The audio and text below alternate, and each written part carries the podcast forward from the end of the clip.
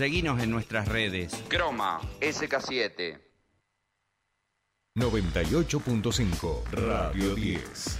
Radio 10 Neuquén. Desde las 7 y hasta las 9. Tercer puente.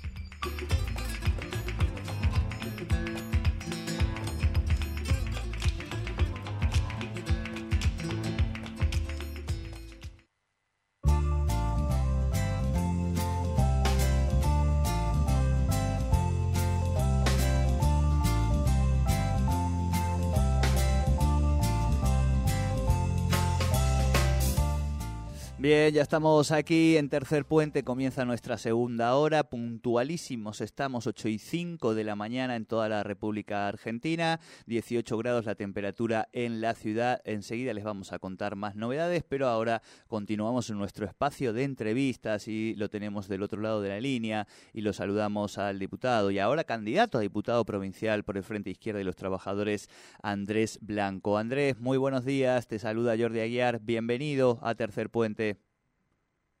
Hola Jordi, muy buenos días para vos y para toda la audiencia. Bueno, hablábamos recién, hablamos durante todo el año en materia legislativa. Aquí en Neuquén las elecciones son el próximo 16 de abril, dos meses eh, faltan nada más. Y por supuesto que desde la izquierda han presentado su propuesta. En principio, Andrés, contanos cómo han sido un poco las resoluciones de todo el espacio de, de izquierda para llegar a esta propuesta y a esta consumación y proclamación de candidatos y candidatas. Sí, sí, sí, la verdad que nuevamente el Frente Izquierda vuelve a presentarse como Frente Izquierda eh, con las fuerzas que integramos y que venimos construyendo este, este espacio político de representación para las elecciones, pero que también ha tenido una fuerte expresión permanente y cotidiana en las calles, en las diferentes luchas. Y bueno, y así hemos logrado llegar con ese objetivo, con ese horizonte, con esa premisa de la importancia que, que representa que el Frente de Izquierda se mantenga eh, eh, firme, que se mantenga creciendo, porque entendemos de que es muy necesario ante un escenario que eh, vuelve a poner en debate, sobre todo que en las elecciones se vuelve a poner como reinstalar muchos de los temas que nosotros por lo menos hemos venido abordando durante todos los años, digamos, no es que para nosotros las elecciones son un corte y que de ahí tenemos que volver a hacer una propuesta, sino que más bien es confirmar, consolidar lo que venimos haciendo y sobre todo teniendo en cuenta que que es un año que venimos de un, de un periodo extendido, digamos, donde la, crisis ha golpeado duramente a las mayorías populares, a los trabajadores, a las trabajadoras, eh, a la juventud, a las mujeres, con todo lo que eso significa, con lo que estamos viviendo acá en Neuquén, eh, en la pelea por el medio ambiente, que también ha sido parte de la agenda, que no es solamente una agenda parlamentaria estrictamente, sino que más bien nosotros lo que mostramos en forma consecuente es que lo que decimos lo hacemos, y que lo que peleamos dentro de los parlamentos es lo que peleamos en las calles. Así que eh, llegamos a esta instancia con un Frente Izquierda que inscribió su alianza, que ya tiene las postulaciones de los principales candidatos y candidatas, y que eso nos pone obviamente, como siempre decimos, en un desafío. Para nosotros esto no es una, un, un, momento eh, aparte o, o, separado de lo que hacemos en lo cotidiano, sino que más bien es poner los mejores candidatos y candidatas para poder trasladarle a quienes vienen acompañando el, proyecto del Frente Izquierda y todo lo que representa para adelante. Así que fue un armado electoral que entendemos nosotros es muy representativo de lo que significa cada uno de los que integramos las fuerzas políticas dentro del Frente Izquierda, que en forma consecuente venimos militando activamente todos estos años. Así que estamos muy muy conformes y muy contentos de haberlo podido realizar y, nos vamos a presentar en varios lugares. Claro. Andrés, preguntarte también si han, han en algún momento analizado, han sido convocados, han pensado en la posibilidad de realizar algún tipo de alianza con algún otro espacio por afuera del frente, pensando fundamentalmente en, en el espacio que encabeza en este caso Rolando Figueroa, que ha sumado, que viene de una extracción del MPN, pero que se han ido sumando eh, distintos eh, sectores, vamos a decir, o actores de, distintos partidos nacionales. ¿Cómo han visto ustedes esa alianza y si los han invitado o de plano ni siquiera se han, evaluado la posibilidad de construir un frente con, esos espacios, no?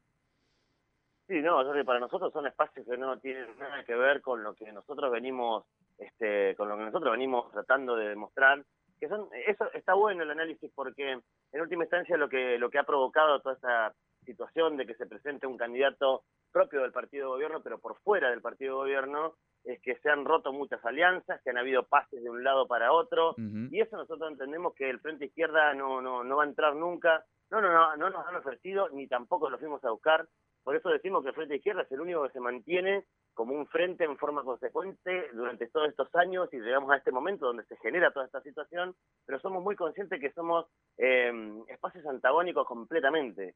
Y esto lo decimos ¿por qué? porque hoy esos ¿no? que se pasan de un lado para el otro, porque están convencidos de que tienen una oportunidad a través de lo que puede expresar la candidatura de Figueroa, eh, nosotros no nos vendemos por cargos.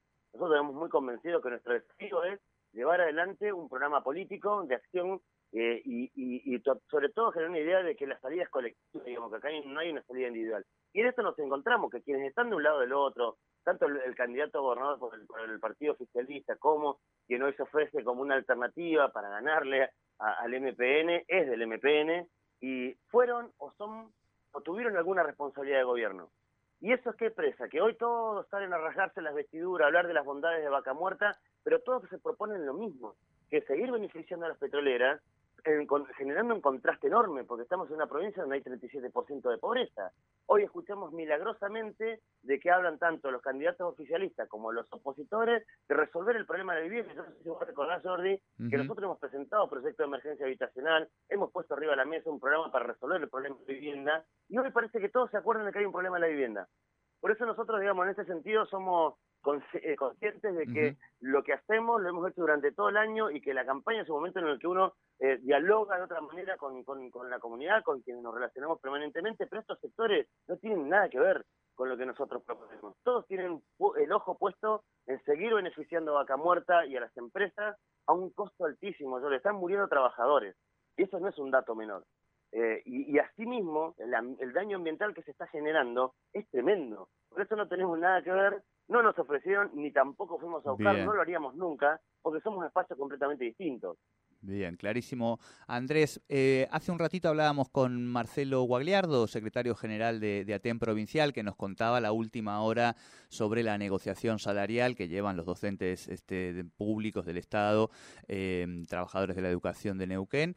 Eh, ya han cerrado algunos gremios salariales. Hablábamos de que este es un año donde por supuesto lo electoral atraviesa y que los oficialismos tienen mayores eh, intereses a la hora de cerrar esas negociaciones, pero que también en términos presupuestarios, vos lo venís viendo año a año en la legislatura, eh, ha tenido un crecimiento importante el último año el presupuesto por afuera de lo que es lo inflacionario y pareciera que el próximo gobierno en principio va a tener que administrar crecimiento. Todo esto, como vos decías, eh, tamizado con los índices que tenemos de, pobreza, todavía de acceso a la, vivienda.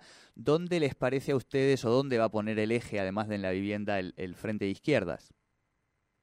Sí, sí, está bueno porque es cierto, nosotros cuando se aprobó este último presupuesto para el año 2023, manifestábamos esto, es un crecimiento fenomenal del presupuesto, pero que en el contenido no expresa resolver los, problemas estructurales que tiene la provincia. Y por eso nosotros vamos a apuntar a fortalecer eh, la idea y pelear, digamos, para que se reactive la obra pública.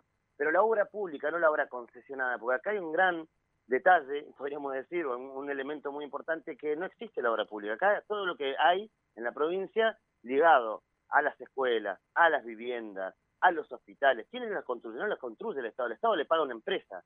Esa empresa lucra para construir eh, las viviendas, los hospitales o las escuelas que hacen falta. O las que tienen que hacer mantenimiento en las escuelas. Es algo que no es menor, Jordi, porque tenemos a Guada San Roque como un gran ejemplo, pero además todos los años vemos cómo miles de niños no acceden a la educación porque no hay escuelas, porque no hay bancos, o tenés que ir a hacer muchas horas, irte muy temprano a ver si conseguís un banco. En salud pública lo mismo, tenemos un gran déficit estructural, hay hospitales que no tienen venda, eh, y eso no puede ser que, que, dentro de este marco de un presupuesto de casi 900 mil millones de pesos destinados al año 2023 no esté planificado o lo poco que está planificado no responde a este crecimiento que está teniendo Neuquén. Por eso nosotros vamos a enfocarnos en discutir la obra pública como tal, digamos, una obra pública que represente la construcción de viviendas para las miles de familias que no tienen vivienda. En definitiva, digamos, todo lo que expresan estos presupuestos son seguir beneficiando a sectores que lo vienen, lo vienen haciendo durante todos estos años, que siguen ganando a costa de una, un contraste muy grande. 37% de pobreza no es un dato menor en la provincia de Vaca Muerta, donde se aprobó un presupuesto de casi 900 mil millones de pesos. Nos parece a nosotros que ahí hay que apuntar, porque mucho de lo que se está hablando ahora en campaña se puede ver resuelto año tras año con impresionantes eh, recursos que tiene la provincia. Ahora, son problemas de dirección, digamos, no se dirigen esos fondos.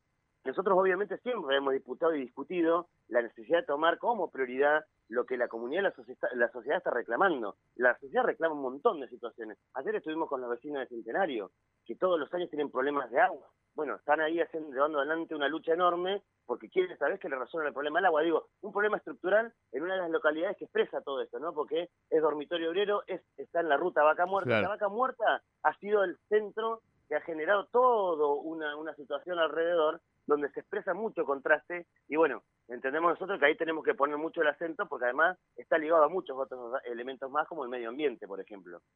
Claro, clarísimo. Estamos hablando con Andrés Blanco, candidato a diputado del Frente de la Izquierda y los Trabajadores de la provincia de Neuquén para estas elecciones. Andrés, eh, ¿tienes armado algún tipo de, esquema de recorridas ahora de la provincia? En principio se quedan por la región. ¿Cómo, cómo van a ir haciendo para ir tratando de llegar a, a lo ancho y ancho, ancho y alto de esta provincia?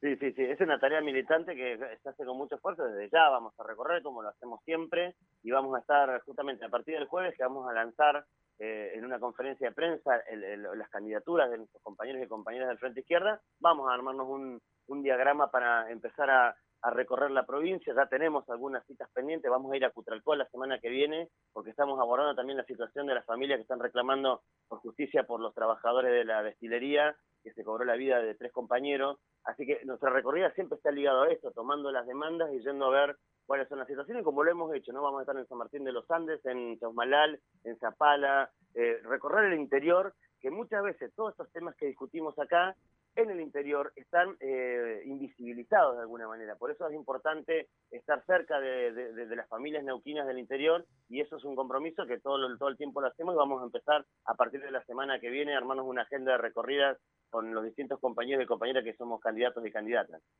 Bien, clarísimo, Andrés. Bueno, como siempre te agradecemos mucho este contacto, este primer contacto con Tercer Puente en este 2023 y por supuesto seguiremos charlando a lo largo del año. Buena jornada. Bueno, Jordi, muchísimas gracias a ustedes como siempre. Un abrazo grande.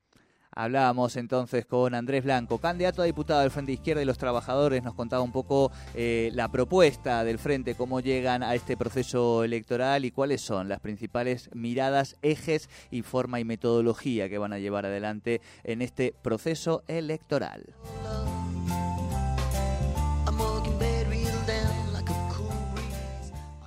Subite al tercer puente con Jordi y Sole.